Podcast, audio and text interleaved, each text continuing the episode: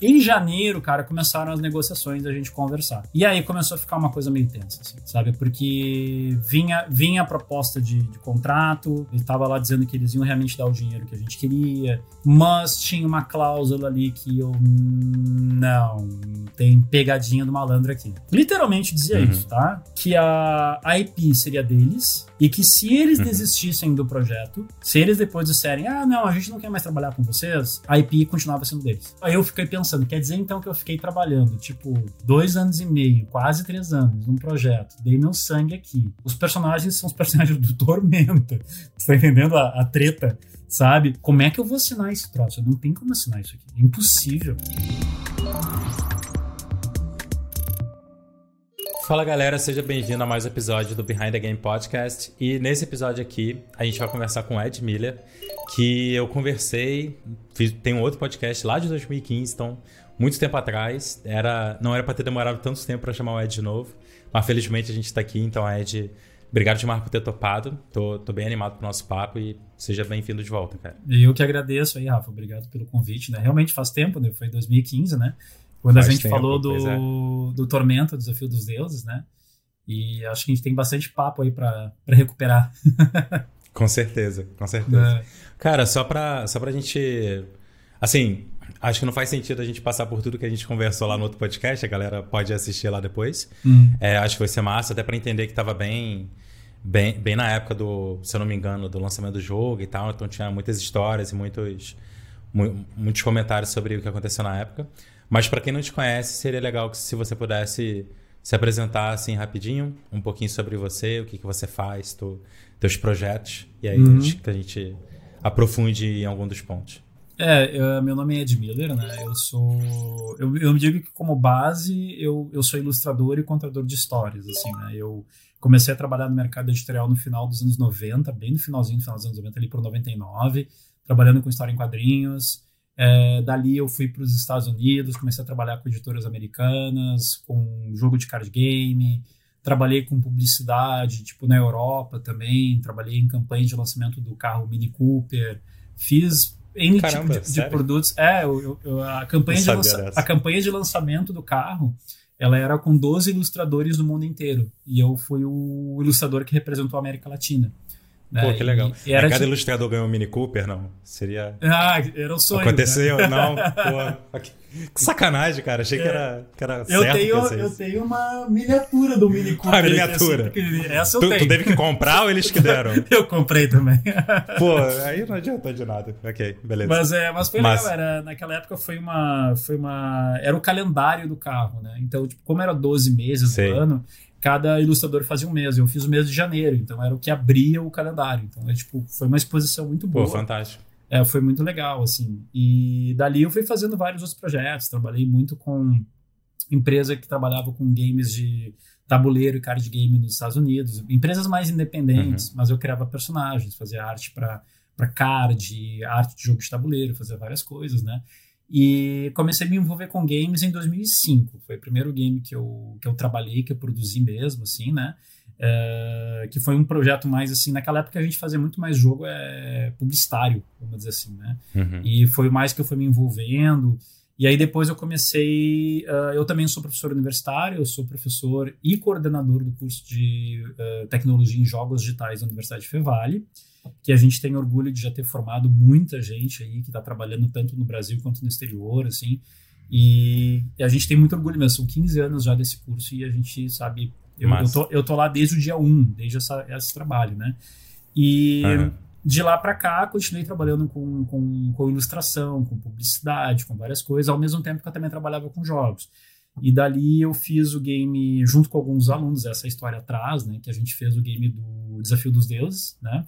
É, do Tormenta, uhum. o primeiro game do Tormenta, que teve uma história bem importante, porque a gente organizou o primeiro crowdfunding, uh, financiamento coletivo de um game no Brasil, aqui pelo Catarse, né? E depois que eu terminei esse projeto, eu fui me envolvendo em algumas outras coisas, trabalhei um pouquinho num projeto de, um, de, de convidados, trabalhava um pouquinho no projeto do outro, mas fazendo arte conceitual, ilustração, direção de arte, trabalhei algumas coisas assim de outros projetos de outras pessoas. E aí eu decidi abrir minha empresa, que é a Furry Giants Entertainment, em que a gente começou a produzir um novo projeto que também é no, no universo Tormenta, né? E que a gente teve uma liberdade de trabalhar em cima desse projeto até o lançamento dele, que é o Reverie Night Tactics, que é esse, essa é a versão física do jogo, ah. uma das versões físicas, né, para Nintendo Switch. E aí eu tive o trabalho de produtor, eu que produzi todo o projeto, fui atrás de investimento, né, uh, que ele foi lançado junto com uma publisher uh, gringa, né, que é a One C. trabalhei como ilustrador do projeto, porque era um jogo todo ilustrado em 2D, né? E também fui o diretor, fiz todas as funções, assim, de, de dar o rumo pro, pro projeto, né? Eu acho que isso resume um pouco da minha, da Massa, minha um pouquinho da minha trajetória, assim, sabe? Cara, eu tô bem animado para falar desse, desse último projeto, principalmente que é o ponto que a gente não tocou, não tocou no outro podcast, também que a gente não uhum. conversou, conversou a respeito. Seria, seria massa entender um pouco mais sobre como foi a produção e tudo mais. Uhum. Mas antes disso, eu queria, eu queria entender um pouco melhor, assim, eu já sei um pouco, mas entender um pouco mais e para o pessoal acompanhar também. É, de como que, como que foi assim, tua carreira como ilustrador, como no começo, né? Ainda é, né? Mas como é que foi no começo? E a transição para games, assim, porque você trabalhou com, que nem você falou um pouco, você trabalhou com vários projetos. Uhum. É, você você tem uma carreira, enfim, super bem respeitada, fez muita coisa bem interessante. Até como um, um caos que eu acho que eu nunca te contei. Eu não vou falar o nome da pessoa para né, pra não expor nem nada, mas. é, teve uma coisa curiosa que aconteceu quando a gente estava no Big Festival. Uhum. É, não lembro de qual ano, mas teve um Big aí que a gente se encontrou. Uhum. Acho que foi antes da. Acho que foi logo antes da pandemia. E aí a gente se encontrou rapidinho e tal, a gente tava conversando, falou alguma coisa de lugar para jantar, lá, tava, tava, conversando alguma coisa qualquer, aleatória. E eu tava com uma pessoa do meu lado, né? Tipo, você chegou, tava eu mais uma pessoa. E a gente ficou conversando ali, sei lá, cinco minutos no máximo. E aí você foi embora, né? Aí você saiu. Aí eu falei com essa pessoa, pô, você conhece esse cara? Ele, ele manda super bem e tal, faz isso, faz aquilo. Ele, não, quem que é? Eu falei, é o Ed Miller, que fez projeto tal e tal. Ele, cacete, aquele é o Ed. Ele saiu correndo. Tipo, a gente nem concluiu a frase. Eu ele saiu correndo pra falar contigo. Ah, eu lembro Ele saiu correndo pra falar contigo, falou, não sei o que, que ele vai falar contigo. Mas, cara, ele é fundo do trabalho e falou, cara, eu conheço o trabalho desse cara, sei lá, 10 anos que eu acompanho, fez parte da minha adolescência, enfim. Então, é, foi completamente do nada, assim. e eu acho que mostra um pouquinho do, do, do quanto que é respeitado o trabalho que você já fez por aí, né? Como ilustrador, e, enfim, como. É, eu, eu, eu me lembro, eu me lembro desse, dele vir conversar comigo depois naquele, naquele dia. Acho que foi no Big em 2019, acho que foi. Acho antes que foi da pandemia. Foi logo antes, antes da, da pandemia. pandemia. Isso, Isso, eu me lembro. Eu me lembro, agora eu tô recordando, né? É, é, é, verdade, é verdade. E, cara, se tu, se tu puder, puder falar um pouquinho, assim, como que foi teu ingresso no trabalho como ilustrador e como que foi para você a transição, é que não foi bem uma transição porque tu meio que faz os dois, né? Mas como é que você foi colocando o pé, digamos assim, no mercado de games, né? Tá. Se isso era um interesse desde o início, só não era possível no começo, ou se foi uhum. uma coisa que você foi tateando, entendendo como oportunidade no meio do caminho? É, assim, eu, vou tentar. Claro, a gente, não, a gente não tem muito tempo, né? Então eu vou tentar dar uma resumida, né? Uhum. Mas é, acho que eu, eu, como todo mundo que vai assistir esse podcast, que vai estar olhando, deve, deve começou, a gente começou da mesma forma, né? Era a gente jogando videogame em casa. Jogando. Né? Uhum. E a minha adolescência, a, a minha adolescência, eu, eu, eu, tinha uma coisa que era muito clara para mim, assim, quando eu tinha uns 13 anos de idade, o que eu mais curtia fazer hum. da vida, cara, era ler história em quadrinhos, sabe? E eu era um cara que lia, de novo, 13 anos, quando eu tinha 13 anos, tá? Eu nasci em 78, tá, gente? Então eu tô falando de 1991, sabe? Talvez muita gente que esteja ou, ou, vendo não tenha nascido nessa data, creio eu, né? Não sei que data uhum. tu nasceu, Rafa, mas, é, né? mas enfim, tá? É, 87. 87. É, tu tinha 4 anos, eu tinha 13, né? Então, eu tô, com, eu tô com 44 agora, né? Eu brinco que eu sou da, da geração mais antiga, mas muita gente que trabalha no mercado tem a minha idade igual, então não faz diferença, né? Uhum. E quando eu tinha uns 13 anos, cara, meu negócio era tipo. Era quadrinhos e videogame, cara. E jogar RPG. Essa era a minha, minha vibe. E eu sabia desde aquela época que, tipo assim, que eu ia trabalhar de alguma forma com isso. Eu não, eu não enxergava uhum. naquela época eu estar fazendo coisas diferentes. A dificuldade da época é porque não existia onde trabalhar com essas coisas, vamos dizer assim, não existia um mercado, nunca passava pela minha cabeça que um dia estaria trabalhando com jogos hoje, uh, nunca passava na minha cabeça que eu ia ser professor universitário, porque eu era péssimo nas, nas aulas, entendeu? E, mas eu gostava muito de desenhar, eu gostava de inventar histórias, eu jogava RPG com meus amigos, sabe? Então, é, isso era uma coisa natural para mim, sabe? Tipo, todo sábado de manhã a gente ia lá para uma, uma loja de quadrinhos, que era o encontro dos geeks, sabe? Da galera aqui de, uhum. de Porto Alegre, a gente se encontrava lá. Então, uh, cresci nesse meio, cresci rodeado por isso. E quando eu terminei o ensino médio, eu estava com muita dúvida do que eu ia fazer da minha vida, né? Na época a gente chamava de segundo grau, não chamava nem ensino médio, depois ele teve uma, uma mudança, né? E naquela uhum. época uhum. eu, não, eu não sabia o que eu queria fazer, assim, eu tinha muita dúvida, assim. Então eu não sabia para que lado eu ia, eu era muito perdido, sabe, Rafa? Eu era muito perdido, assim, sabe? Terminei o ensino médio, assim, totalmente perdido. E eu gostava de desenhar, mas não era uma prática que eu tinha, sabe? E aí, naquela época, eu meio que, tipo assim, comecei a buscar uh, cursos de desenho, coisa e tal, porque eu, eu sofria de muita ansiedade naquela época. Eu tinha muita ansiedade, eu era muito nervoso, assim, muito ansioso, pressão familiar do uhum. que, que, eu vou fazer depois. Aí eu vi meus amigos, meus colegas, né, tudo já entrando na faculdade e eu lá meio estagnado, sabe? Então, sei que tem, uhum. muita, tem muita gente que passa por isso, assim, sabe? Então, é, essa foi a minha realidade. E aí eu comecei a estudar desenho, comecei a fazer curso, comecei a conhecer pessoas da área, profissionais, comecei a me envolver. E aí eu comecei a ver que, tipo, cara, eu acho que, sabe, isso aqui é um caminho. Né? Eu tô falando isso do final, no 1997, 1996, 1997.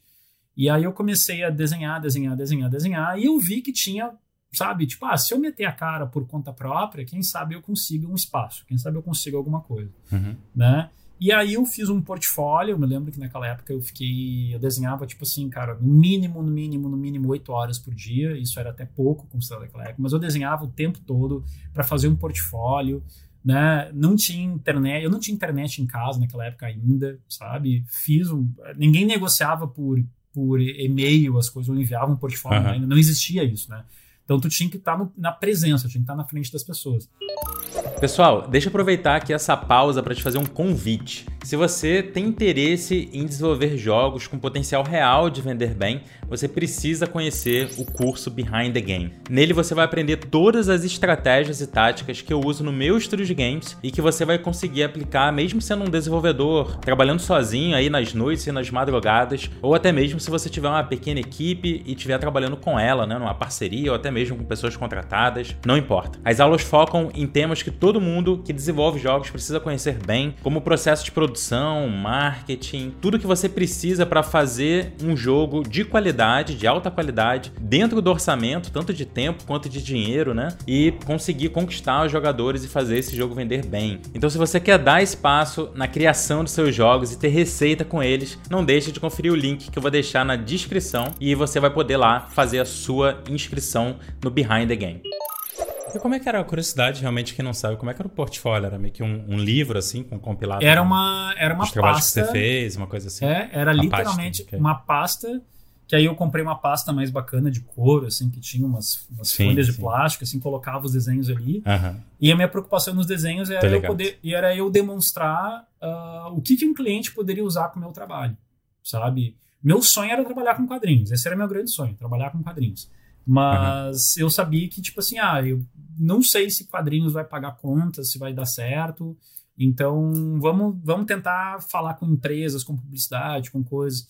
E aí, cara, eu fiz um portfólio, criei um portfólio que devia ter, tipo, sei lá, 15, 20 ilustrações. Eu tentava mostrar que eu sabia desenhar personagens, cenários.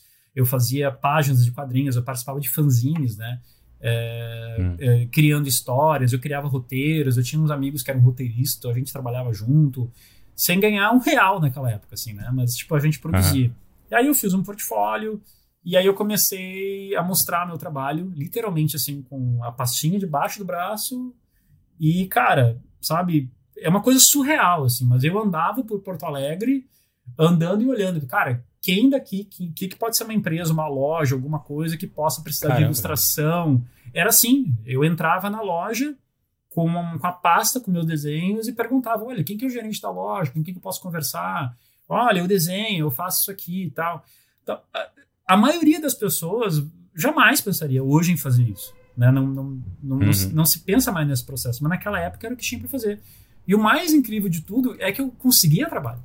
eu conseguia ilustrar uhum. para camisetas, para as coisas, né? E aí uma marca de skate que era bem conhecida na época, uh, em Porto Alegre, e que ela vendeu no Brasil inteiro, é, ela, eu conversei com o pessoal lá e, curiosamente, a, a, matriz deles era em Porto Alegre. E aí eu consegui o um contato do, do, do, dono da fábrica, eu fui lá, visitei e tal, olhei todo o negócio, cara, olhei meus desenhos, ele gostou muito e falou, ah, é, eu quero que você faça uma coleção de camisetas, de, de coisas para ir para marca de skate, coisa e tal. E era uma marca grande, não era uma marca pequena, pagava uhum. bem. E ali foi meu primeiro trabalho pago de verdade, sem estar tá pedindo assim, sabe, é, pouquinho, não, foi bem pago mesmo, né? E aí eu comecei a ganhar mais confiança, assim. Aí comecei a fazer outros trabalhos, aí dali eu comecei a frequentar os, os escassos eventos de quadrinhos que existiam na época, né? Para tentar falar com os editores. Aí eu conversei com os editores, os primeiros retornos que eu tive foram não, eh, não é bom o suficiente, melhora. E aí uma editora de São Paulo, na época, tipo, viu meu trabalho, gostou muito e começou a, a, a pedir meu, meus, meu, meu, meu, meu, meu trabalho, assim, começou a pedir meus projetos. Uhum. Aí eu criei quadrinhos, eu fiz histórias minhas com os personagens meus, eu consegui publicar nacionalmente. Uh, trabalhava. Ali foi meu, eu digo assim, foi meu estágio, sabe, da área. Uhum. Que era criar histórias, desenhar, fazer os quadrinhos, editar, aprendi editoração, eu não fazia ideia de como é que se fazia isso, aprendi. Então eu fazia de tudo um pouco. Ganhava muito mal, Rafa, muito mal. Mas assim, aprendi mesmo, sabe? Aí eu comecei a ir para São Paulo direto, sabe, para participar dos eventos, conhecer editores. Uma vez eu fiquei tipo uma semana em São Paulo, todo dia pegando o busão aí em São Paulo, indo visitar as editoras para mostrar meu portfólio, receber não atrás de não, não e não. Mas uma hora uhum. pintava um sim, ou uma hora, tipo, ah, pelo menos não, não tinha uma resposta, mas eu, pelo menos eu tinha um contato e depois futuramente. E assim eu fui, fui, construindo, né? Comecei a trabalhar depois para várias editoras por causa dessas atitudes, assim. E aí em 2001, cara, foi, foi em julho de 2001, que foi antes da queda das Torres Gêmeas, né? Eu tinha ido para San Diego, na Comic Con. Eu fui sozinho, hum. literalmente eu fui sozinho, sabe? Uh, sem ninguém me acompanhando, ninguém me ajudando, nem nada. Fui sozinho, uhum. pastinha debaixo do braço, a mesma história. E rodava o evento falando com editores, com pessoal, com galera. Uh, recebendo muitos não de novo, entendeu? Mas dali pintava uhum. oportunidades, né? E ali pintou uma empresa de, de, jogos que hoje acho que ela nem existe mais, chamada Chip Ass Games, que elas faziam jogos de tabuleiro. E eles viram meu trabalho, claro, eles devem ter pensado, pô, brasileiro vindo aqui pedindo trabalho, o, o fee dele vai ser mais baixo que um americano, né? tem um trabalho legal e está disponível, está disposto, pô, vamos contratar ele. E aí eu fiquei um bom tempo trabalhando com eles. Uh, e isso foi abrindo portas, porque aí eu conseguia, uh, com dinheiro que um pouquinho de dinheiro que eu juntei, eu tinha ido para San Diego naquele ano. E no ano seguinte, uhum. cara, eu já recuperei dinheiro, eu já comecei, sabe, tipo assim, pagar aluguel da minha vida, sabe? Eu comecei uhum. a ter, assim, realmente. Uh, eu já tinha, eu já pagava minhas contas, assim, mas eu comecei a realmente ter um fluxo sabe? De entrada de trabalho uhum. mais coerente, estável. estável, sabe? Que começou a ser muito bom para mim. Comecei a, a, a, desenvolver bastante coisa para lá, sabe? Tipo, histórias em quadrinhos que eu publiquei no Brasil, publiquei nos Estados republiquei nos Estados Unidos, sabe? Comecei a ter esse contato, né? E aí, então, só depois disso, cara, que eu comecei a ter essa estabilidade, que eu decidi fazer faculdade, porque eu não tinha, na época, eu não tinha. É, eu ia perguntar isso agora, assim, tipo, no final das contas, você fez faculdade ou não? Você eu entrei na foi faculdade. Foi pra vida primeiro. É, depois... eu fui pra vida. É literalmente isso, Rafa. Eu fui pra vida, sabe? E sem estudar, mas depois eu comecei a sentir falta de ter um título universitário, de ter Sim. uma faculdade. E eu tinha uma grande vontade também, além de trabalhar com tudo isso, eu sempre admirei muito a figura do professor, sabe? Por mais que eu não estudasse, uhum. sabe, na, na, na escola, uhum. eu admirava o cara que estava ali, sabe? Especialmente professor de história, assim, que eram as matérias, algumas das matérias que eu mais gostava. E eu sempre me via que no futuro eu realmente poderia talvez virar professor, eu tinha mais ou menos essa ideia, sabe? E aí eu entrei na Massa. faculdade, aí eu cursei publicidade, e já com uma vida mais estável, já pagando ali o meu aluguelzinho, já podia pagar a minha uhum. faculdade, que na época antigamente eu não podia, era impensável, né? E uhum. foi levando a vida. Aí nesse meio tempo, uh, embora eu seja coordenador da Fevale, eu tenho que dar muito crédito à Unicinos, que a Unicinos foi o primeiro curso universitário que, de jogos digitais que surgiu aqui no Rio Grande do Sul, que foi em 2005, né? E uhum. naquela época, uh, o coordenador do curso, né, ele tinha me dado um grande apoio sempre que a gente se conheceu, né, uh, porque ele tinha me chamado para eu ser artista conceitual de uns projetos da empresa de games dele, né, para alguns projetos hum. que participavam de digital. E aí eu fui lá, aí eu comecei a ter essa entrada com os games, foi com o João, tá? É, entrei nessas nessas andanças assim, comecei a fazer projetos para a empresa do João. É, fiz, fiz artes conceituais, acho que de uns dois projetos. Dali, cara, curiosamente, era um, era um projeto, que, era uma época que tinha muita gente que estava começando a enxergar games como uma possibilidade de, de negócio, não entendia uhum. do, do, business, né? E, cara, me abordavam. Porque eu não sei por que vinham atrás de mim. Me, me, me, buscavam por causa da minha experiência com quadrinhos, com outras coisas, me conheciam. E começavam uhum. a falar: olha, a gente está com um projeto de criar uma empresa de jogos e coisa e tal. É, eu até então eu nunca tinha produzido um jogo por conta, eu tinha feito apenas participado de projetos dos outros, né?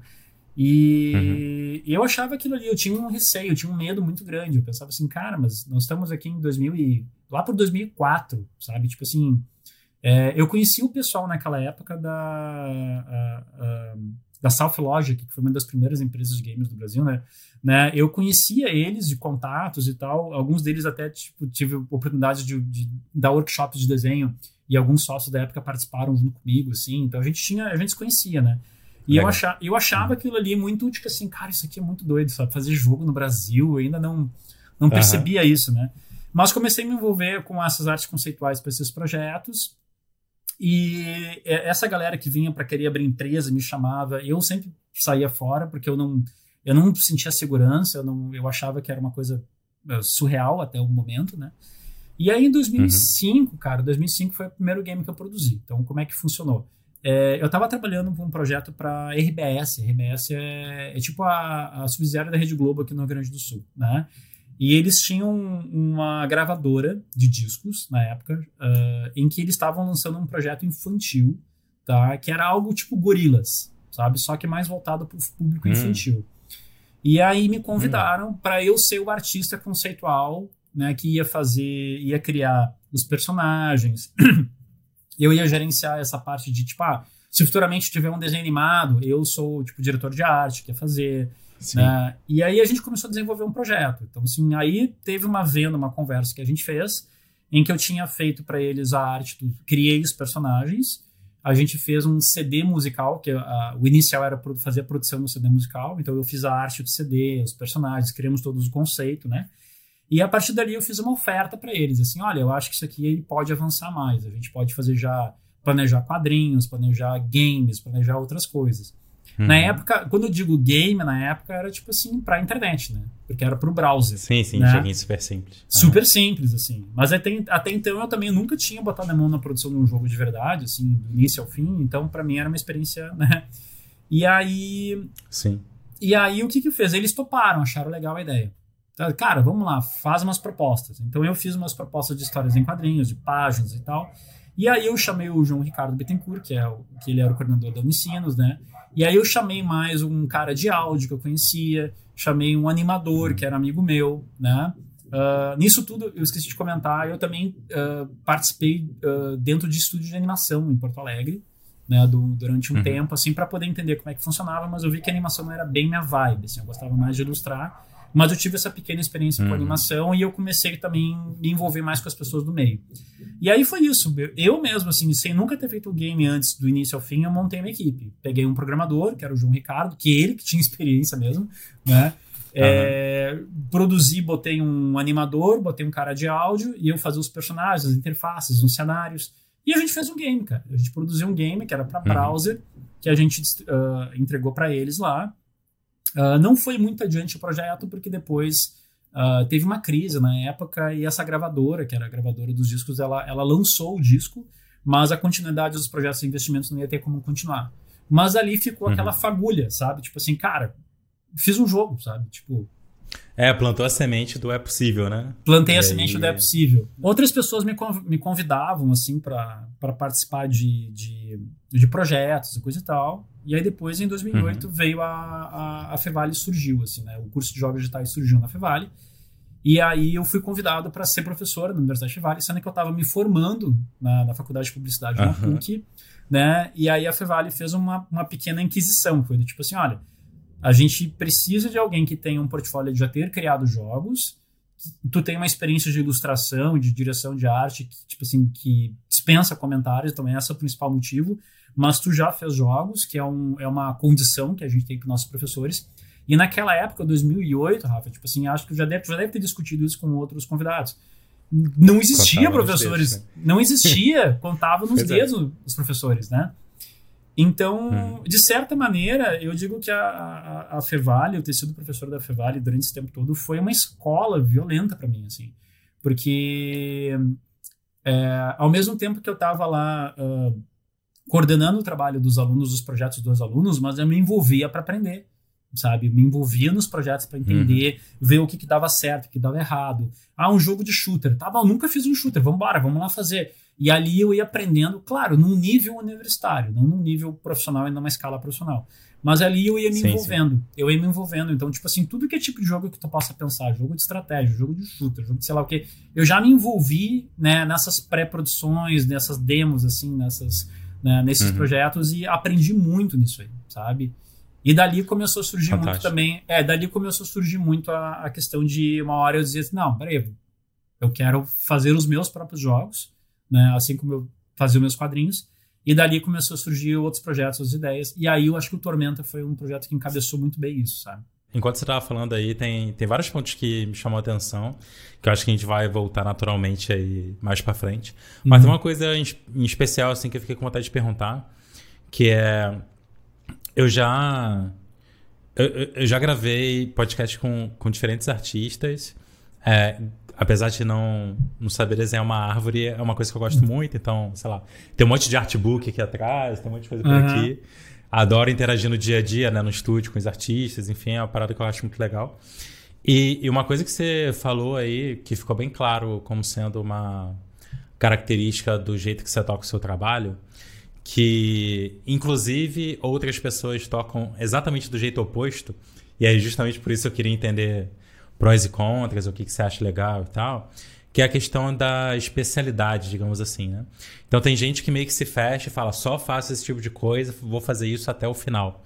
Enquanto que, conforme você foi falando, você fez campanha para Mini Cooper, você fez capa de CD, você fez alguma coisa no skate, você fez camisa, Tu fez é, tabule... jogo de tabuleiro, você fez jogo, jogo digital, então assim, você navegou por diferentes formatos, mídias, para uhum. onde que a, a, o teu trabalho, a tua arte vai ser exposto e diferentes propósitos que a arte faz para dentro daquela mídia, né? É, a capa de CD é uma coisa, uma arte conceitual de um jogo é completamente outro objetivo, né?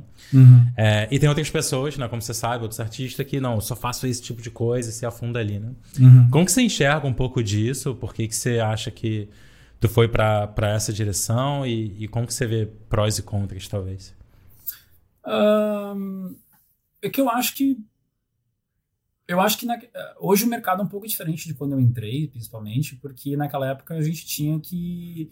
Não existia mercado, né? Fazer o que tinha. É, a gente fazia o que tinha. Eu acabou... variei muito porque não tinha nada para fazer porque, o tempo porque, inteiro. Era porque tinha, a gente tinha que correr atrás, entendeu? E, uhum. cara, assim, é, era aquela coisa, eu tinha que pagar conta. Eu era artista e tinha que pagar conta. E não existia um mercado de jogos, não existia naquela época no início uma internet, assim, um mercado de que tu pudesse trabalhar Sim. usando a internet de uma forma clara, sabe? É, uhum. Então, assim, eu tinha que sair correndo atrás, essa é a grande verdade. E, e não, eu não, não, estou fazendo uma crítica a novos artistas, mas eu percebo que hoje eu, eu ouço muito de aluno meu, ou de pessoas que vêm falar comigo, pô, como é que faz para entrar no mercado? E eu disse assim, tá, mas, cara, o, fulano, fulana, o que que tu tá fazendo para de fato tu botar tua cara no mercado. Ah, eu fiz o meu, meu perfil no ArtStation. Ah, mas isso todo mundo faz, uhum. sabe? É, tu já foi atrás de uma empresa, já foi conversar, já foi levar teu trabalho.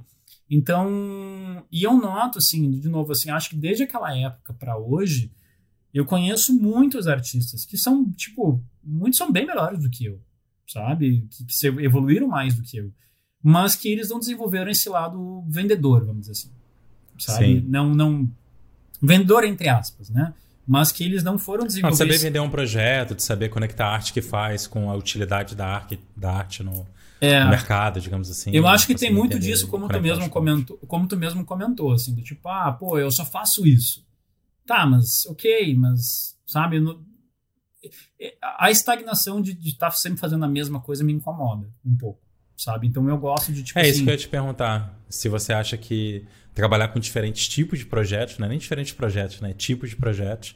Se você acha que contribuiu para você como artista, sabe? Só de Sim, ter que fazer para diferentes mídias, para diferentes coisas. Com certeza, assim. Acho que, acho que isso agregou muito, assim, de perceber particularidades da onde o, o meu trabalho pode ser encaixado. Eu acho que hoje eu percebo muito claramente do tipo assim, por ter experimentado muito, do tipo assim, aonde eu me dei bem e o meu trabalho se encaixa bem, uhum. aonde o meu trabalho, hum, não sei se eu devo continuar fazendo isso, sabe? Então uhum. eu acabo sendo um pouco mais seletivo hoje. Hoje me deu essa liberdade de ser mais seletivo, sabe? Então, tipo, eu faço muito e parece meio, uh, uh, sei lá, piegas tá dizendo isso, sabe? Mas sempre que eu entro num projeto, eu entro com vontade, Rafa. Assim, eu entro, sabe, pô, eu uhum. quero realmente fazer isso aqui, sabe? Porque naquela trajetória de eu ter que estar preocupado com pagar conta, eu já peguei muito trabalho para clientes, assim, que eu pegava porque eu tinha que pagar conta, mas assim, eu começava a trabalhar e eu estava arrependido, sabe? Tipo assim, ah, por que, que eu me enfiei uhum. nesse buraco para fazer isso aqui? Ok, tem que pagar conta, fica quieto, Eduardo, vamos lá, sabe? Vamos ser, vamos ser profissional, vamos ser responsável. Mas eu me lembro que teve um projeto, que foi um projeto muito grande para um, um, cliente bem importante. Eu não posso falar o que, que é, entendeu? Mas é, uhum. foi lançado e coisa e tal. Mas assim, eu, eu tive que fazer uma história em quadrinhos de 60 páginas. E eu literalmente odiei cada uma das páginas que eu desenhei sabe? Porque eu tava sentindo que, tipo assim, não era o tipo de projeto que eu queria fazer, não era o tipo de coisa que eu queria produzir. Embora eu admito que hoje eu paro e penso, não, mas era legal a ideia, só que eu, eu tava saturado de estar fazendo sempre a mesma coisa, sabe? Uhum. Então, comecei a pensar em outros caminhos. Então, eu me lembro que naquela época, quando, depois que eu fiz esse trabalho, uh, eu fiquei um ano, é, tipo um ano sabático, sabe? Tipo assim, porque uhum. como eu estava trabalhando como professor universitário, tinha uma renda estável, pensei assim, bom, eu acho que agora eu vou me dar o direito de eu me dedicar a dar aula, aprender mais sobre dar aula, e eu também eu vou começar a me reinventar. E aí, aquele um ano foi muito importante para mim, porque eu fiquei só trabalhando em projetos que realmente me interessavam. E eu não estava uhum. preocupado, assim, do tipo, ah, se eu vou ganhar pouco, vou ganhar menos. Não, eu só entrava onde eu achava legal e eu podia experimentar. Né? E eu acho que isso me uhum. trouxe um crescimento muito grande pessoal, sabe? Nem todos os profissionais dessa área conseguem ter essa oportunidade, isso é fato, sabe? É, isso é um fato. Uhum. Mas que foi muito legal. É, mas você fez isso também porque você você suou antes, né? Então, assim, parece que foi, foi uma direção de. Primeiro foi faz o que tem que ser feito, para depois poder escolher o que, o que quer fazer, né? Digamos Sim. assim. Sim. Por exemplo, assim, eu, eu, eu sempre. Eu sempre queria fazer. botar minha arte, tipo assim, em rótulo de cerveja. Sabe? Eu sempre achava legal okay. produ produzir isso, assim, sabe? E aí um dia, curiosamente, uma, uma cervejaria. Uh, posso falar o nome? Não sei se pode. Não sei se. Pode, claro. Tá. Chamada Roleta Russa. Ela vende no Brasil inteiro, sabe? E as cervejas especiais e coisa e tal, vieram falar comigo, eles. E, e é, é, é, o tipo de relação que eu acho que funciona muito bem. Que é do tipo, a empresa veio falar comigo, ela não veio orçar comigo para ver quanto que ia custar, para ver se eu cobro mais barato de um concorrente, de um outro concorrente meu para ver se funciona. Não, eles vieram falar comigo e disseram assim: Ed, a gente viu o teu trabalho, o teu trabalho. A gente quer o teu trabalho. Vamos falar sobre quanto vai custar o teu trabalho, vamos negociar, né? E aí, uhum. cara, a proposta funcionou bem.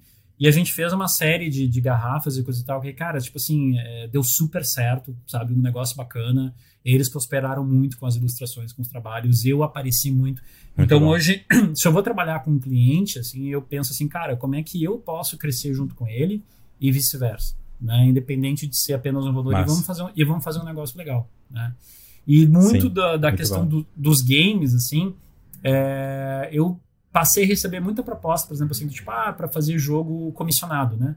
Ah, fazer jogo para os uhum. outros uhum. e tal. Pô, Ed, tem um cara que tem experiência, vamos lá, quanto custa?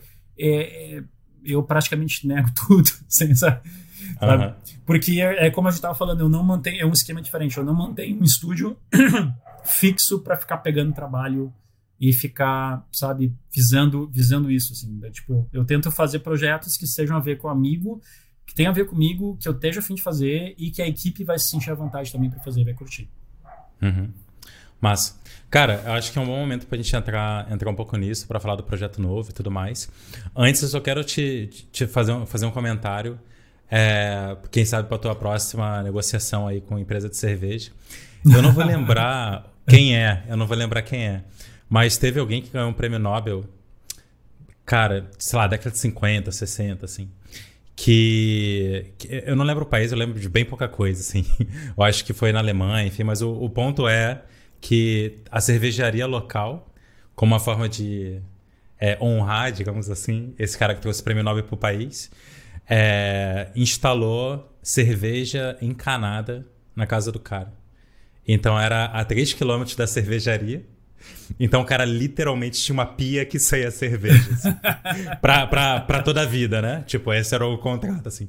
Lifetime beer na, na Mas... torneira de casa, assim, tinha uma torneira separada. Era te... 3 km da casa dele da cervejaria, foi. E, e, se eu te disser, e se eu te disser que eu não tenho essa, essa, esse encanamento próprio. Mas ela chega em garrafa? Mas ela chega ser. em garrafa, entendeu? Eu tenho, cara, não tô te mentindo. Eu Funciona uma... também. Funciona. Eu fiz mais uns três rótulos para eles.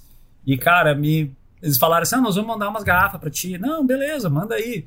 Uhum. Aí depois tá o síndico do meu prédio me mandando mensagem no WhatsApp, assim, dizendo assim: cara, o que, que aquele monte de cerveja tá fazendo ali embaixo? Porque eles simplesmente vieram, trouxeram mais, tipo assim, 100, 120 garrafas de cerveja. E uhum. deixaram na portaria. entendeu? E eu não tava em casa, e o síndico, o que que aconteceu aqui? Que negócio é esse? Vai dar uma festa? Eu digo, não, cara, uhum. eu, vou, pegar depois, sabe? E, cara, era um monte de garrafa de cerveja, assim. Mas eu. Errou eu no tenho, pedido da tenho... Amazon, né? Botou 100 lá. eu tenho esse acordo, assim, mais ou menos com eles, assim, né? Meu Deus. Muito bom. Então, então tu tá safo.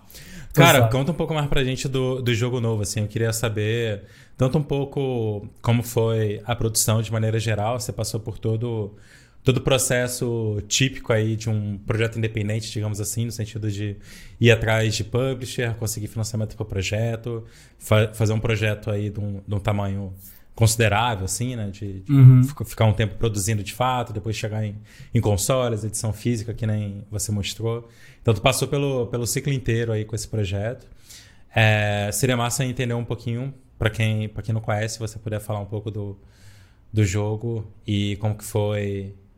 Como, como que foram, assim, os desafios da produção dele. Uhum. Uh, eu acho que é legal, assim, a gente pontuar... Eu vou, claro, vou tentar ser breve, tá? Porque a história são é muito longo, uhum. são, foram praticamente quatro anos assim de produção, né? Mas uh, depois que, que a gente tinha terminado a produção do Tormento Desafio dos Deuses, né?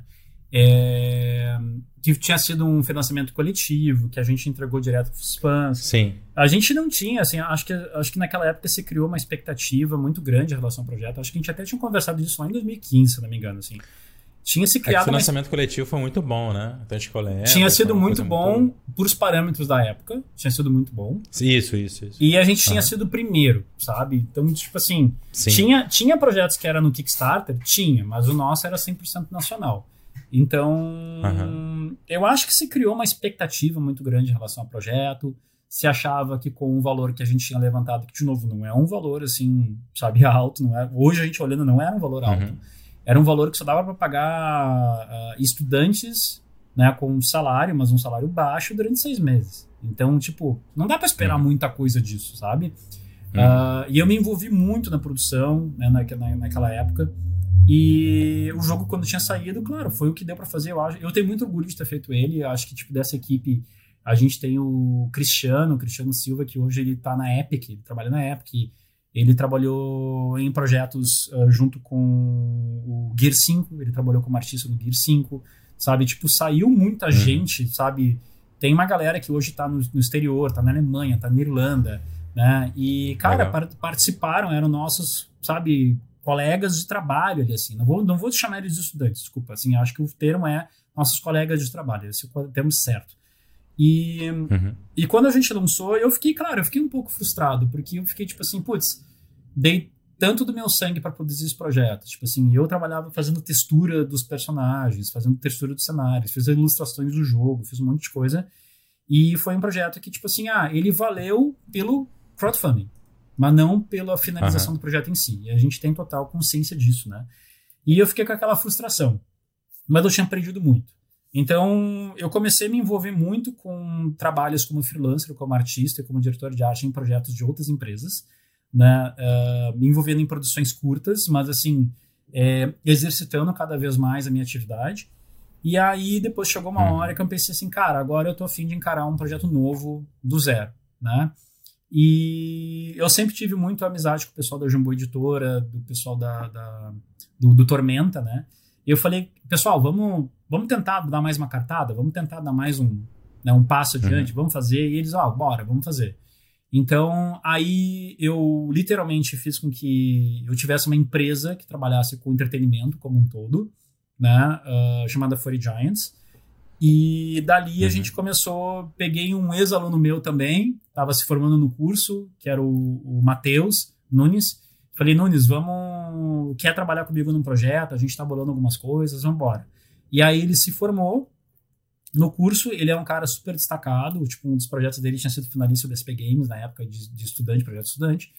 E aí a gente começou a desenvolver as ideias de um novo jogo, em que a gente pensou assim: ah, eu quero focar nos pontos fortes que eu tenho na produção e que eu não soube trabalhar ou que eu não tinha isso aprimorado quando na época na época do desafio dos deuses. Então a primeira coisa que eu pensei assim, tá, mas peraí, quer dizer então que eu sou um ilustrador que já fiz trabalho para um monte de coisa e o primeiro game que eu faço mesmo com, com uma direção minha, assim, sabe, projeto um pouquinho maior, é justamente um jogo 3D.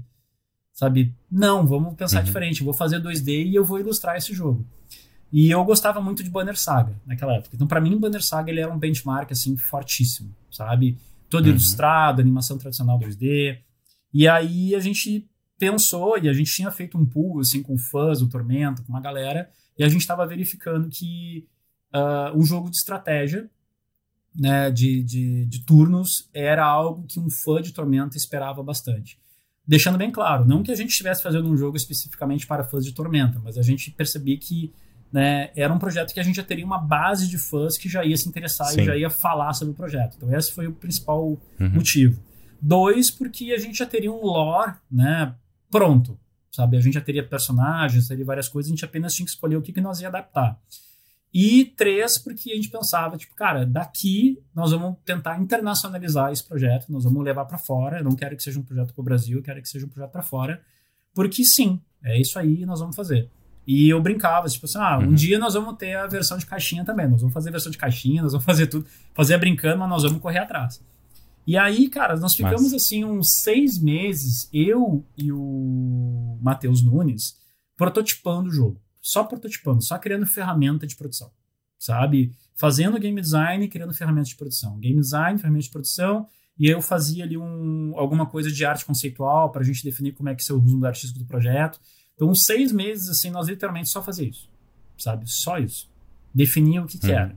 E a história, o roteiro, essas coisas todas, a gente ia conversando com o pessoal da Jumbo. Uh, quem era o autor, uh, o Marcelo Cassaro, que é, um, é, o autor do Holy Avenger, dos quadrinhos do Holy Avenger, que depois foi até produzido um game também. É, o Cassaro ele, ele era para ser cotado como o roteirista original do projeto novo, né? Só que por questões uhum. de prazo, de tempos, de outros projetos que está envolvido, a gente viu que ele não ia conseguir se envolver tanto. Então ele meio que deu uma carta branca para mim e dizendo assim, olha, tipo, toca o projeto, né? Tá aqui os meus personagens, que era de uma HQ chamada Dungeon Crawlers né, é, toca, é, cria o game a partir dessa, desse quadrinho, que era um quadrinho que uh, não tinha feito lá muito sucesso, vamos dizer assim, mas que tinha uma premissa uhum. de história muito bacana e que a gente percebia que a gente podia retrabalhar ela, a gente podia dar um upgrade nela. E o Cassaro me disse, olha, tu tem carta branca para mexer nessa história como tu achar. E aí a gente foi desenvolvendo, foi recriando as motivações dos personagens, colocando os personagens novos, tudo em discussão com a, uhum. com a Jumbo e a gente criou essa ideia, né? E, cara, originalmente, assim, o projeto naquela pré-produção foi uma época complicadíssima, assim, porque a gente tinha um investimento que era muito baixo, em que a, a própria Jumbo deu uma grana para nós, mas foi um investimento muito baixo, uhum. Que ba literalmente bancaria o, o Nunes, assim, seis meses para a gente produzir uma espécie de demo, né? E, uhum. claro, não, não falando mal do dinheiro que a gente recebeu, muito pelo contrário. Foi o que deu o start mesmo. Sem aquele dinheiro a gente não ia começar. Uhum. Né? Mas, tipo assim, é, não era algo que, tipo assim, uh, a gente falhava muito nessa pré-produção, da gente prever o que, que, tinha que fazer e tal. Então a gente produziu uhum. seis meses depois. A gente tinha uma ideia de um projeto, mas ainda não estava no nível de qualidade que a gente esperava que a gente ia chegar. A gente estava bem aquém tá. do que a tá. gente imaginava. E aí a gente participou. Tu deve lembrar que o Big ele tinha aquele Big Starter, né? E aí a gente participou, a gente inscreveu esse projeto do Big Starter, em que, cara, era apenas assim uma ideia do que, era o jogo, e a gente foi finalista. Eles foram chamados a gente para ser finalista e a gente apresentou, uh, a gente ficou em segundo lugar na, na, nessa premiação, em que a gente perdeu por uma margem muito pequena para uma empresa já com um projeto já muito mais estruturado, já feito há muito uhum. mais tempo, né? E dali a gente pensou assim, cara, se a gente ficou em segundo com um projeto que nem tem, nem tem jogo, nem existe nada, a gente perdeu para um, por um projeto que já está super estruturado, uma empresa com muito mais experiência, quanto mais tempo, cara, isso é uma premissa ótima para nós, sabe? Então, uhum. ao mesmo tempo a gente ficou triste por não ter ganho, porque o dinheiro da Sim. premiação ia bancar mais a produção por mais tempo, né? E a gente literalmente a gente tipo trabalhava para poder uh, uh, colhia hoje para tentar pagar o amanhã, sabe? Tentar correr. Assim uhum. como todas as empresas indie, né? E, mas deu para nós um gado assim, cara, acho que a gente está no caminho certo, sabe? E dali a gente começou a conversar com publishers, eu ia no Big, falava com, com as publishers, mostrava a proposta do projeto. No início a proposta ainda era muito insípida, assim, tu não sabia exatamente o que era o jogo, mas eu fiz uma estratégia naquela época que era assim, é que nem eu chegar a dizer, oh, Rafa, eu tô com uma ideia de um projeto, olha só, tô buscando investimento, o meu investimento eu chutava um valor sabe? Ah, uhum. sei lá, é 100 mil dólares, entendeu? E o projeto é assim, uhum. assim, assado. E aí eu te mostrava umas imagens de conceito, ia discutindo contigo. E aí eu via, eu colhia o teu feedback. Então, sempre que eu conversava com uma publisher, eu ouvia o feedback que eles me davam. Você fala, ah, esse feedback aí tal, sei lá, esse jogo. Me perguntava, por exemplo, ah, quantas horas planeja que tem esse jogo? Aí dizia, olha, eu acho que tem que ter, uhum. acho que a gente está planejando umas 8 horas. Ah, não, mas esse jogo tem que ter no mínimo 12. Ah, anotava lá 12 horas. Entendeu. Sabe? Então, tipo assim. Expectativa do mercado. Né? Exato. Perce... Os benchmarks e tudo mais. Uh, percepções de que eu analisando o mercado eu não tinha ainda naquela época, né? Porque isso fui desenvolvendo uhum. mais com o tempo, eu ia tirando com as publishers, eu ia conversando e criando um relacionamento. E tentando encontrar né, o que, que seria um produto ideal para o mercado, uh, muito nessas conversas, assim. Fazendo estudos também de benchmark, mas assim, ouvindo muito, principalmente ouvindo muito sabe? Acho que isso foi um diferencial muito grande. Uhum. E dali a gente foi uh, foi para um caminho que ele era muito, vamos dizer assim, muito banner saga no início, tudo muito ilustrado. A gente estava fazendo as animações dos personagens animadas à mão, né? E junto com o diretor de animação que é o Fabiano Silveira, que é um, uh, desculpa, né? Fabiano Pandolfi, que é um direção de anima, é um diretor de animação muito conhecido no Brasil. É, muito amigo meu, amigo de muitos anos atrás. Então, tipo, ele fazia os, as ideias das animações à mão mesmo, ele bolava as coisas. Era um projeto muito legal, mas a gente via que ia custar muito caro, ia ser muito trabalhoso. A gente conversou com a publisher do, do Banner Saga mesmo, a gente mostrou os projetos, eles tinham ah, gostado ah, muito. Mas eles mesmos diziam assim, cara, esse projeto aí é muito custoso, muito complicado, tenta achar uma outra forma, né? E dali a gente foi evoluindo, evoluindo. E aí, cara, assim, é, em 2018 eu nunca tinha ido para a GDC. Aí eu fui para a GDC em 2018 com um projeto um pouco já mais estruturado, sabe? E levei para lá, mostrei, comecei a conversar com os publishers. Foi um aprendizado muito grande uh, estar lá presencialmente na, na GDC, né? porque uhum. tu consegue enxergar o que, que a indústria faz atualmente, não aquilo que está sendo lançado, mas o que atualmente está sendo feito né? É, eu acho Sim. que é um aprendizado sensacional, assim. E só não das, das publishers. Ou melhor, não era não. Quem dizia não para nós é, era publisher que realmente não tinha muito a ver com, com o projeto, mas eu insistia em conversar com mesmo com publisher que talvez não fosse tão uhum. a ver, para colher feedback, para entender, sabe? Ah, a gente não trabalha contigo por causa disso. Beleza, eu preciso entender esse Sim. panorama, né? E daquelas que eram nosso, nossos alvos, assim, né? É, a gente não ouvia, não. A gente ouvia assim, cara, manda mais para nós, a gente quer continuar conversando contigo. Acho que o projeto ainda precisa melhorar muito, né? Sentia que ainda não estava lá, mas que tinha abertura para conversar de novo. Tinha abertura. projeto. Tinha essa abertura, né? E aí, mas era complicado, era um pouco frustrante, assim, porque a gente literalmente, assim, o claro. investimento que uhum. tinha era muito curto, era muito pequeno. Então, tipo assim, se tu me disser assim, ah, Vamos planejar, a gente planejava, ah, vai ter a GDC ano que vem, vamos lá todo mundo trabalhar. Então eu tirava investimento, tirei muito dinheiro meu mesmo, que eu bancava. Eu brinco uhum. que eu, a, a, o dinheiro que eu ganhava ilustrando, e eu fazia freela ao mesmo tempo, Rafa. Então, tipo assim, uhum. o dinheiro que eu ganhava ilustrando as garrafas de cerveja, eu falava pro programador, assim, eu falava, meu, isso aqui é pra te pagar, entendeu? E eu pegava uhum. o dinheiro, literalmente, pagava o salário da galera com dessa forma, sabe?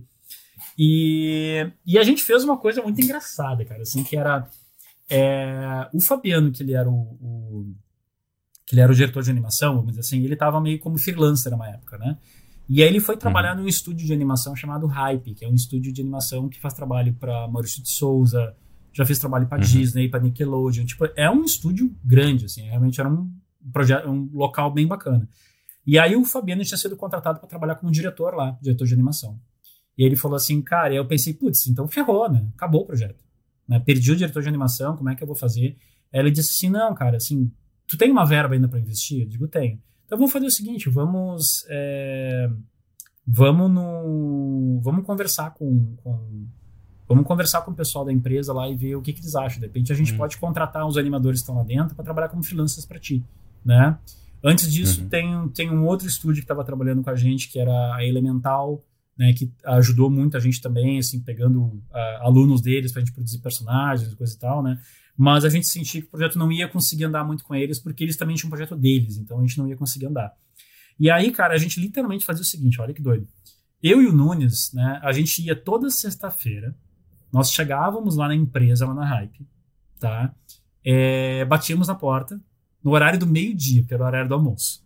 Então imagina até um hum. animador lá, o cara trabalhando no, na estação dele de trabalho, chegava a nós lá, opa, e aí, beleza, como é que tá e tal. Ô, cara, olha só, é, eu sou o cara que ele tá fazendo um game, entendeu? Tu quer trabalhar com a gente? Ah, pois é, vamos lá, vamos conversar. E a gente levava os caras para almoçar, naquele horário do meio-dia, sentava com eles num restaurante perto do estúdio, ficávamos conversando, e assim a gente ia recrutando a equipe de animação, para poder ter mais ou menos uhum. uma ideia, né? E aí toda sexta-feira nós íamos lá para almoçar com eles para ver o status dos projetos, como é que tava a animação, como é que tava andando. Cara, é assim, literalmente a gente invadia lá e a gente ia embora às 1h30, uhum. a 1h30 porque a 1h30 era o horário que encerrava, o horário né, o, que terminava. O horário, e tinha que uhum. trabalhar.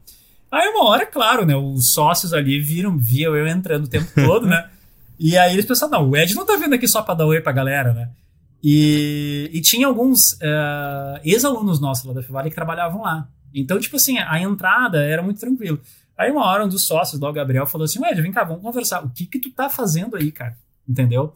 Eu falei, não, uhum. Gabriel, eu tô, a gente tá com um projeto de jogo, coisa e tal, a gente tá buscando parceiro para fazer, então assim, a gente tem uma verba que é pequena, coisa e tal, eu expliquei todo o projeto para ele. E aí ele uhum. falou assim, cara, não, tudo bem, não tem problema, pode, claro, tipo, desde que não atrapalhe a produção da galera aqui no estúdio. Não, de jeito nenhum. Tanto que a gente vem nesse horáriozinho do almoço só pra trocar uma ideia com a gurizada e a gente sai, uhum. né? Eles produzem isso na casa deles, de noite deles, e a gente verifica. Não, Ed, não tem problema. E aí, cara, um, um, eles foram muito legais com a gente naquela época, porque a gente tinha que, por exemplo, uhum. assim, fazer renderização de personagens. A gente estava fazendo os personagens em 3D, uhum. uh, animando eles uh, isometricamente, com, com, uma câmera isométrica, e fazendo a renderização em 2D depois, que a gente fazia no Maya. Então, é, eu tinha que fazer um trabalho de direção de arte que, tipo assim, eu não tinha como chegar na sexta-feira, estar lá do meio-dia, uma e meia, ir embora e verificar o processo todo. Então, eu conversei com o pessoal na época lá da Hype e disse: olha, vocês permitem que eu venha num final de semana e eu passe um final de semana com a equipe para a gente uhum. trabalhar, definir paleta de cores, definir as coisas, sabe? E eles disseram: não, tranquilo, pode vir aí no final de semana. E, cara, aí a gente vinha, cara, domingo de manhã, 8 da manhã, nós estava lá no estúdio, sabe? Olhando paleta, definindo coisa, fazendo, renderizando, teste de renderização, dava problema e fazia de novo. E, e eu pagando por conta né, a, uhum. a produção, assim, com os freelas, né? Aí, cara, aí foi 2018. Em 2018 a gente fez essa. É, eu tinha levado lá, voltei. Então, ao mesmo tempo, assim, tipo, a equipe ficava um pouco frustrada, porque pensava assim, putz, mas a gente é, trabalhou tanto e não fechou com uma publisher ainda, sabe? Não conseguimos fechar, porque a gente precisava de investimento de verdade, uhum. né? E o, motivo o motivo da gente querer uma publisher, né? Tipo, a Furi Giants querer uma publisher era porque eu precisava ter apoio internacional para poder lançar o projeto além de investimento, eu precisava ter uma publisher para lançar junto comigo e eu aprender, cara, como é que trabalha com uma publisher, como é que é um lançamento mundial, o que, que precisa, o que, que tem que entender.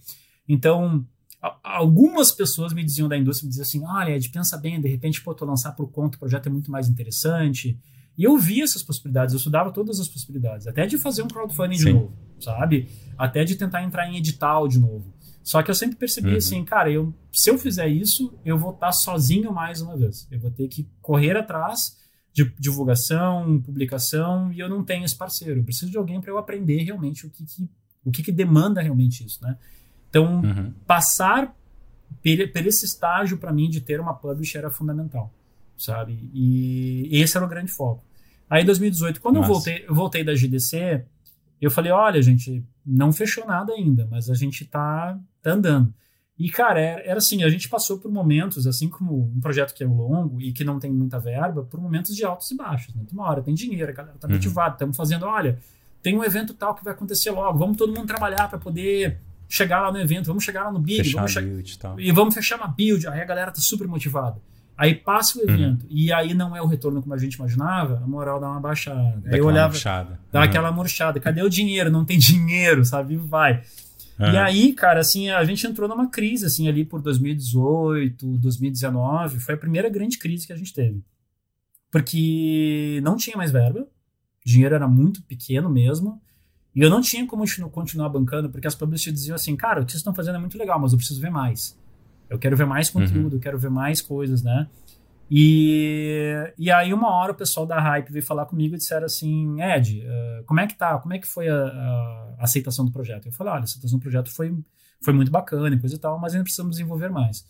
E aí a gente conversou, eu e o pessoal da Hype, e, cara, a Hype entrou como parceira no projeto mesmo. Entrou como uma coprodutora, né?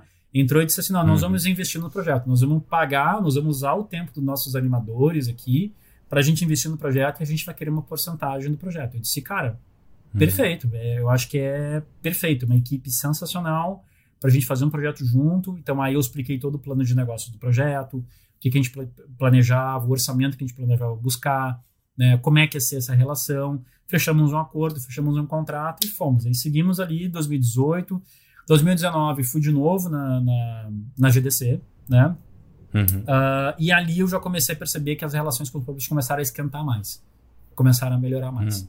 né? Começaram tipo assim já perceber que a gente estava realmente né, envolvido, mas ainda não era um sim nem não, né?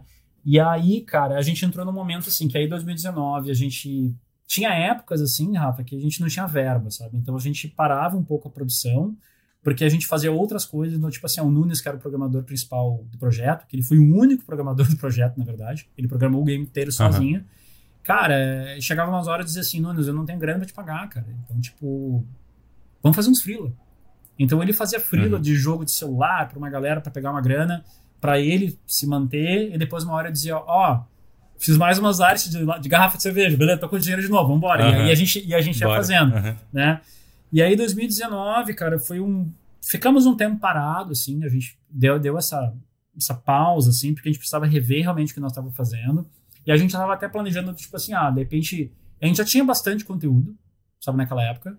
A gente estava com, uhum. cara, duas horas e meia de conteúdo de gameplay, sabe? A gente estava com muita uhum. coisa já. E aí chegou uma hora que a gente estava vendo assim, ah, a gente planejava que nós ia chegar, tipo, até umas 12 horas, né? É, que era o que o mercado exigia, mas a gente já tinha umas duas e meia, três horas. E disse, cara, a gente não tem como continuar isso aqui sem a gente ter investimento. Então a gente, no nosso limite assim de, de função, a gente pensou assim, bom, na pior das hipóteses, a gente vai lançar isso aqui como se fosse um prólogo, um capítulo 1, um, uhum. né? Tentar fazer um crowdfunding, sei lá, para conseguir o resto do dinheiro, mas a gente já lançar alguma coisa para as pessoas jogarem e sentirem o projeto, né? Nós já estava quase nesse, nesse ponto. E aí, uhum. cara, uh, a gente conversando, conversando com o publisher, conversando, conversando, conversando. Em 2019, no finalzinho de 2019, mais precisamente no dia 17 de dezembro de 2019, porque eu não esqueço essa data, é, uma publisher deu assim do tipo, ó, estamos interessados em vocês. Uma publisher que a gente já vinha conversando antes. Uh, e a gente, cara, show de bola, perfeito, vamos, vamos, vamos tocar ficha, vamos lá. E aí a equipe uhum. ficou muito feliz porque era perto do Natal, sabe? Ano novo, perspectiva. Uhum. 2020 vai ser foda, sabe? Nós vamos entrar com uma publisher nova. Cara, só vemos coisa boa no futuro. É isso aí, entendeu? E aí Fantástico, muito bom. Já sabe o que vai acontecer, né? E a gente, E a equipe, cara, assim, eu me lembro assim da equipe assim, meu Deus, que a fuder, consegui uma publisher, um investimento, o dinheiro, o dinheiro que Não eu tem nada para dar errado agora. Né? O dinheiro que eu pedi, vai lá, eles vão dar esse dinheiro para nós. Cara, eu tava assim, ó, eu não sabia explicar, eu tava andando nas nuvens, porque assim, eu tava pedindo um valor bem considerável, sabe? Uhum. Eu, eu tava um pouco apavorado, porque eu também até então eu nunca tinha pego um orçamento tão alto para fazer administrado projeto, tanta grana. Para administrar uhum. toda essa grana, tava assim meio cara, porque eu, administrava a equipe, sempre trabalhei com isso assim, mas assim, mas não com um valor tão alto e o quanto de pessoas que ia chegar. E OK. Aí a gente conversou com a publisher, disse: "Ah, vamos passar aí os holidays aí, Natal e Ano Novo, vamos esperar, depois em janeiro a gente conversa". Beleza. Aí quando veio uhum. janeiro, entendeu? Uh, eu não vou falar o nome da, da, da publisher, tá? Mas assim, para preservar. Assim. E aí, okay. em janeiro, cara, começaram as negociações, a gente conversar, sabe? E aí começou a ficar uma coisa meio tensa, assim, sabe? Porque vinha, vinha a proposta de, de contrato, eu lia a proposta de contrato e estava lá dizendo que eles iam realmente dar o dinheiro que a gente queria e coisa e tal. Mas tinha uma cláusula ali que eu. Não, tem pegadinha do uhum. malandro aqui. Tem pegadinha do malandro, sabe? Dizia que assim, tipo assim, que literalmente dizia isso, tá? É, que a, a IP seria deles, né, do projeto, como eles estão bancando, eles entendiam que a IP era deles, e que se eles uhum. desistissem do projeto, se eles depois disserem, ah, não, a gente não quer mais trabalhar com vocês, é, a IP continuava sendo deles. E aí, Nossa, se, cara, isso. Quer dizer, então, aí eu fiquei pensando, quer dizer então que eu fiquei trabalhando, tipo, dois anos e meio, quase três anos, num projeto, dei meu sangue aqui, né? Uh, os personagens são os personagens do Tormenta, tu tá entendendo a, a, treta, sabe? E como é que eu vou assinar esse troço? Não tem como assinar isso aqui, é impossível, sabe? Pessoal, se vocês estão assistindo essa entrevista aqui, eu imagino que você tem interesse em aprender sobre estratégias e táticas para criar jogos de qualidade dentro do orçamento de tempo e dinheiro que você tem, mas que ainda assim tem um potencial de vender milhares de cópias. Se esse é o teu caso, eu queria te fazer um convite para conhecer o curso Behind the Game. Nele eu ensino todas as estratégias e táticas que eu uso no dia a dia do meu estúdio de games para criar jogos lucrativos no prazo e que vendem bem e que os jogadores gostam. A gente já tem vários alunos, centenas de alunos, mais de uma centena de jogos publicados pelos alunos, talvez até um pouco mais do que isso. Então eu vou deixar um link aqui na descrição para você conhecer e fazer a sua inscrição no Behind the Game.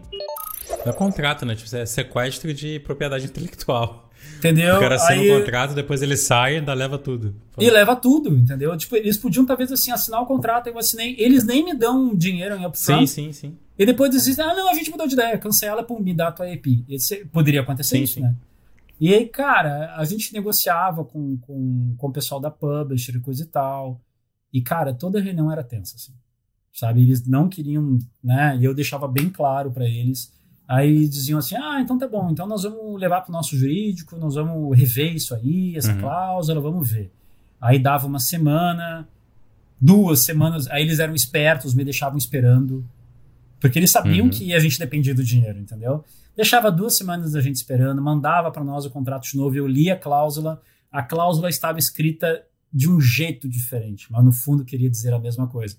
Aí uma hora disseram assim, na última tentativa deles botaram assim, ah, de que a IP era da Free Giants, porém é, que eles podiam fazer se eles quisessem, eles podiam, eles estavam liberados para fazer filmes, animações, brinquedos, Pô, então quem é que é o dono da IP? Que loucura. Entendeu? Tava lá escrito isso.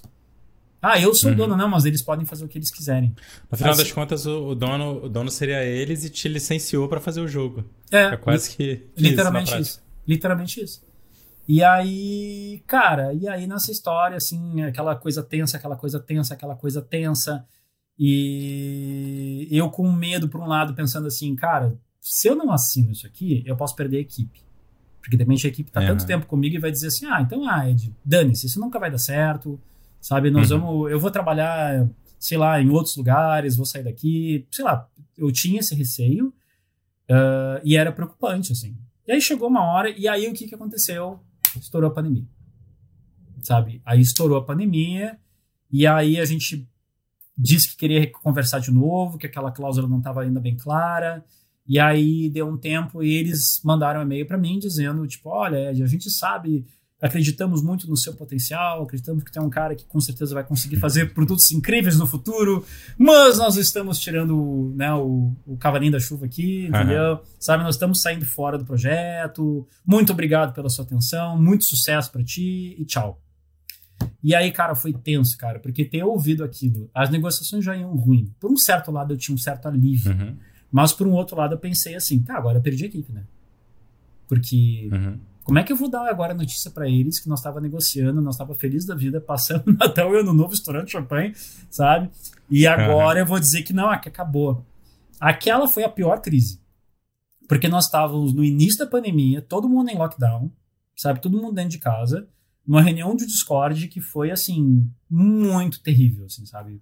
Todo mundo muito péssimo, todo mundo reclamando, todo mundo botando tudo para fora, tudo que tava triste, chateado, assim, foi muito ruim, assim. uhum. foi, foi, muito chateado, foi muito, muito ruim, assim. E aí, nessa conversa toda, sabe, a gente deu uns dias, assim, para baixar os ânimos, e aí fizemos uma nova conversa, e eu falei assim, bom, vamos lá, vamos ser realistas. Então, agora é o famoso ou vai ou racha, né? Então, assim, uhum. gente, a gente tem ainda outras publishers que estão interessadas né, no nosso projeto. Vamos dar uma última cartada, sabe? Vamos pegar todos os últimos feedbacks que a gente recebeu, vamos dar aquela melhorada, vamos dar, o, sabe, o refino perfeito. Vamos ficar mais uns dois meses trabalhando para, sabe, para deixar redondo. E vamos dar a última uhum. cartada. Se der errado, nós vamos lançar por conta no Steam. É uma demo gratuita do projeto para fazer um crowdfunding, sei lá, entendeu? Mas aí vocês conseguiram outra publish, então, aí pouco gente, tempo depois, A gente ficou dois meses fazendo isso, mandamos, e aí a OneC, que era uma publisher que eu já vinha conversando desde lá 2009, um ano antes, uh, uhum. entrou e falou, cara, a gente quer. E aí eu, não, tá de zoeira. Né? Sem, não, aquela, sem aquela, aquele estresse todo, mais simples, é, né? É, aí veio o contrato, claro que o contrato sempre tem os seus seus riscos, Não, a primeira né? versão, né? é, o pessoal já, já chama de draft mesmo, sabe que vai ser mexido. É, já é vieram, só para começar a conversa, né? Já vieram os riscos ali, claro, algumas coisas a gente conversou, algumas Sim. coisas mudou. Chegamos num meio termo e dissemos ok. E aí a gente, em julho, a gente, julho de 2020, a gente, junho, final de junho, começamos a conversa. Em julho a gente afinou as pontas e eles já queriam produzir rápido. Diz, ó, oh, cara, a gente quer rápido isso aqui. Não vamos se tu quer fechar com a gente, tem que agir rápido. E aí, em agosto, iníciozinho de agosto, já estava assinado, nós já estava produzindo. E aí a gente assinou com eles a finalização do projeto, né? E uhum. para lançar para todas as plataformas, né? Para todos os bom. consoles e para Steam. Né? Cara, esses, esses seis, oito meses aí foram de muita emoção, né? Foram. De novembro de 19 até. Foram. E quando que o jogo lançou? Lançou em janeiro de 2022, agora, né? Foi, e aí, foi agora, né? É, aí foi muito bacana, porque, claro, foi muito tenso. A gente nunca tinha portado um jogo ainda, né? Então a gente. Vocês fizeram tudo in-house? Tudo Não, a gente fez. Junto, mesmo? A gente fez junto com a Bad Minions de Brasília. Né? Ah, legal. Fez uma que, parceria para. Fizemos uma parceria, né, pro porte, né? E Perfeito. a gente aprendeu muito com eles, né? Aí eu, nesse uhum. meio tempo, eu fiz né, a aquisição dos, dos kits, né, para poder testar, para poder aprender. E também, tipo, o orçamento ele deu cravadinho, cravadinho para conseguir pagar a equipe, sabe? Massa. Pagar o porte, pegar os kits, fazer toda a função, pagar todo o projeto, né? E aí, para nós, é uma alegria que foi uma surpresa, porque a gente não sabia se ia ser em versão física mesmo, né? Aí depois a publisher decidiu lançar, né? Em versão para Switch, né? Para PlayStation 4, versão física, e, pasme, para PC. Né? Versão física para PC. Caraca. É, e aí tem um. O que, que o, o, que é legal é assim, ó, tem um disco aqui dentro, tá? Que na verdade tem uhum. um código para Steam, tá? E tem um disco aqui dentro. Eu ainda não. Eu não, eu não sei o que tem dentro desse disco, porque eu não tenho mais drive. Eu não, eu não tenho onde colocar, pois é. Então eu nem sei se tem conteúdo dentro do disco, talvez seja apenas uhum. assim. Ou se é sabe? é meramente representativo. Né? Representativo né? pra dizer, olha, ali. eu tenho a caixinha aqui, sabe? Uhum. Muito legal. Não, mas caramba, pra PC é muito legal. E, cara, essa parte física, assim, é, é, deve dar uma sensação quando chega, assim, fantástica, né? Porque. Cara, trabalhando com coisa digital, ainda mais nesse período aí pós-pandemia, né? Tipo, às vezes eu acho que a pandemia inteira aconteceu na tela do computador, assim, no sentido de que, cara, a lembrança que eu tenho é trabalhar, ou falar com pessoas, tipo, o celular, ou enfim, mas a uhum. distância no geral, né? Sim. E às vezes quando você passa tanto tempo trabalhando num projeto, né, como como que a gente faz, que é, que é digital, essa tangibilização, né, tem um papel assim muito grande. Eu lembro quando a gente pegou, só para coisa pessoal mesmo, assim, só para teste, a gente pegou um personagem, uma peça do projeto que a gente está trabalhando agora e encomendou a impressão 3D dele. Cara, é fantástico, assim, só. De botar. É alguma coisa né? que você é, pois é. Parece, parece uma besteira, assim, mas não é, cara, porque Mas sabe que né? tem, tem uma coisa aqui na, na produção, uh, o jogo foi todo ilustrado, os cenários, né? Tudo ilustrado à mão, uhum. né? E quando eu digo à mão, eu digo papel e lápis, sabe? Porque Cacete. Okay. foi, eu brinco assim, aqui eu tenho umas pastas assim que tem uns alguns desenhos, ó, são meus desenhos a lápis, ó. Isso aqui é arte dentro do jogo, entendeu? é justamente a arte de personagem. Isso aqui é uma, é uma das partes da arte da capa que tem. Né? Por quê? Porque eu sempre fui muito assim, eu sempre gostei de desenhar muito à mão, assim, com papel, lápis, né? E aí, cara, eu, eu sei lá, eu explicar assim, tipo assim, hoje, hoje eu tô desenhando só digitalmente, sabe? Mas, mas esse projeto eu dizia assim, ah, eu quero que cada asset do jogo, cada elemento, cada parte seja feita à mão, sabe? Não, e, fantástico. E eu ter palpável porque eu queria ter, sei lá, não sei, um apego, um apego ao físico, sabe? Não, muito bom. Cara, muito, muito massa toda a história que você falou. É, obrigado por ter compartilhado, assim, eu acho que é, trabalhar com games de maneira geral tem muitos altos e baixos. E eu acho importante também a gente falar dos baixos, né? Uhum. Então, falar dessa, dessa tribulação de, de maneira geral, assim. Uhum. Que eu acho que ajuda todo mundo a colocar mais o pé no chão, é, entender que faz parte do processo, né?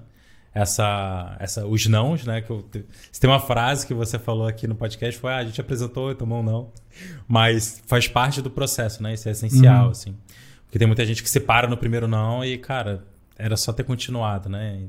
Não só porque muitas vezes é desafiador, mas foi até como eu conversei contigo aqui antes da gente começar a gravar, que uhum. eu gosto de contar essas histórias porque às vezes precisa às vezes a gente precisa ouvir uma história de determinada pessoa que conseguiu de determinada maneira, que dá uma estalada assim, putz, talvez eu, eu consiga isso também, eu só tô atrás no meio no, no caminho, né?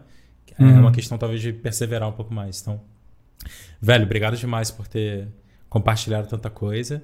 Que Parabéns isso. aí, porque tanto pela carreira como um todo, mas assim, falando mais do projeto recente, parabéns, uhum. porque eu sei o desafio que é. É, e muito legal ter chegado até o final com do jeito que chegou, com um projeto é, super alta qualidade aí no mercado. E, e é isso, cara. Parabéns. É isso aí. De verdade. Obrigadão, ah, obrigadão mesmo, assim. Acho que talvez só para dar uma palavra final, assim, eu acho que o projeto ele foi ele foi fruto de insistência, assim, sabe, de da gente perseverar uhum. para continuar fazendo, fazendo, fazendo, fazendo, fazendo.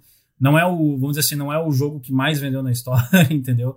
ele tem um, um pico de venda bem legal, assim, uh, para o meu critério, a gente está agora pagando uhum. a publisher, vamos dizer assim, né?